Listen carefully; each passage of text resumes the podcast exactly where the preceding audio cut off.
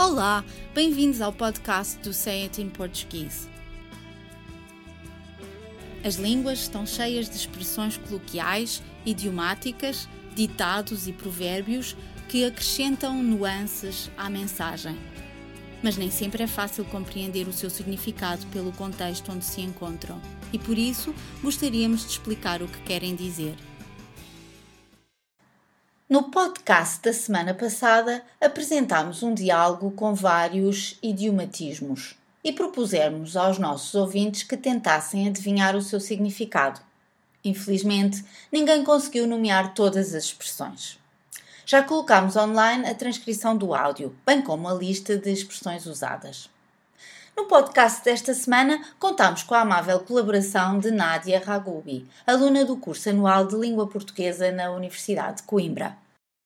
Portugal é um país maioritariamente católico e durante o verão realizam-se muitas festas religiosas de homenagem a santos que incluem uma procissão.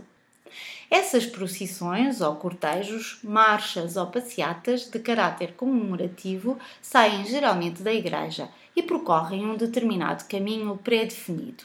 As pessoas que irão fazer parte da procissão começam por se reunir na entrada ou adro da igreja, pois é de lá que irá sair o andor ou padiola, ornamentada, que geralmente carrega a imagem do santo ou personagem religiosa homenageada e que, portanto, lidera ou abre a procissão. Quando a procissão começa no adro da igreja, é o início de uma longa e geralmente lenta caminhada até chegar a um determinado destino. A expressão popular ainda a procissão vai no adro reforça a ideia de que uma determinada atividade está apenas a começar e não se sabe nem quanto tempo demora, nem qual será o desenlace final.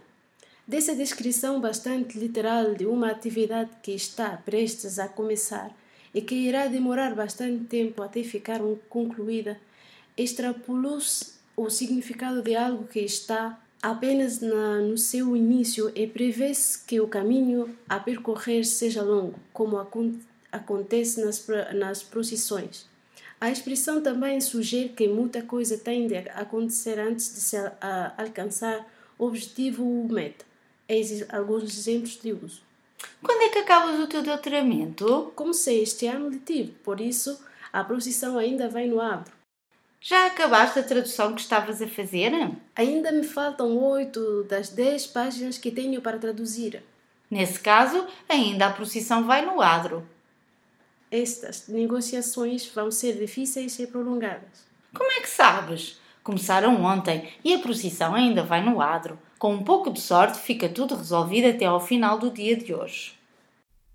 Por hoje é tudo, mas para a semana estaremos cá outra vez para mais um podcast dedicado às expressões usadas no português europeu.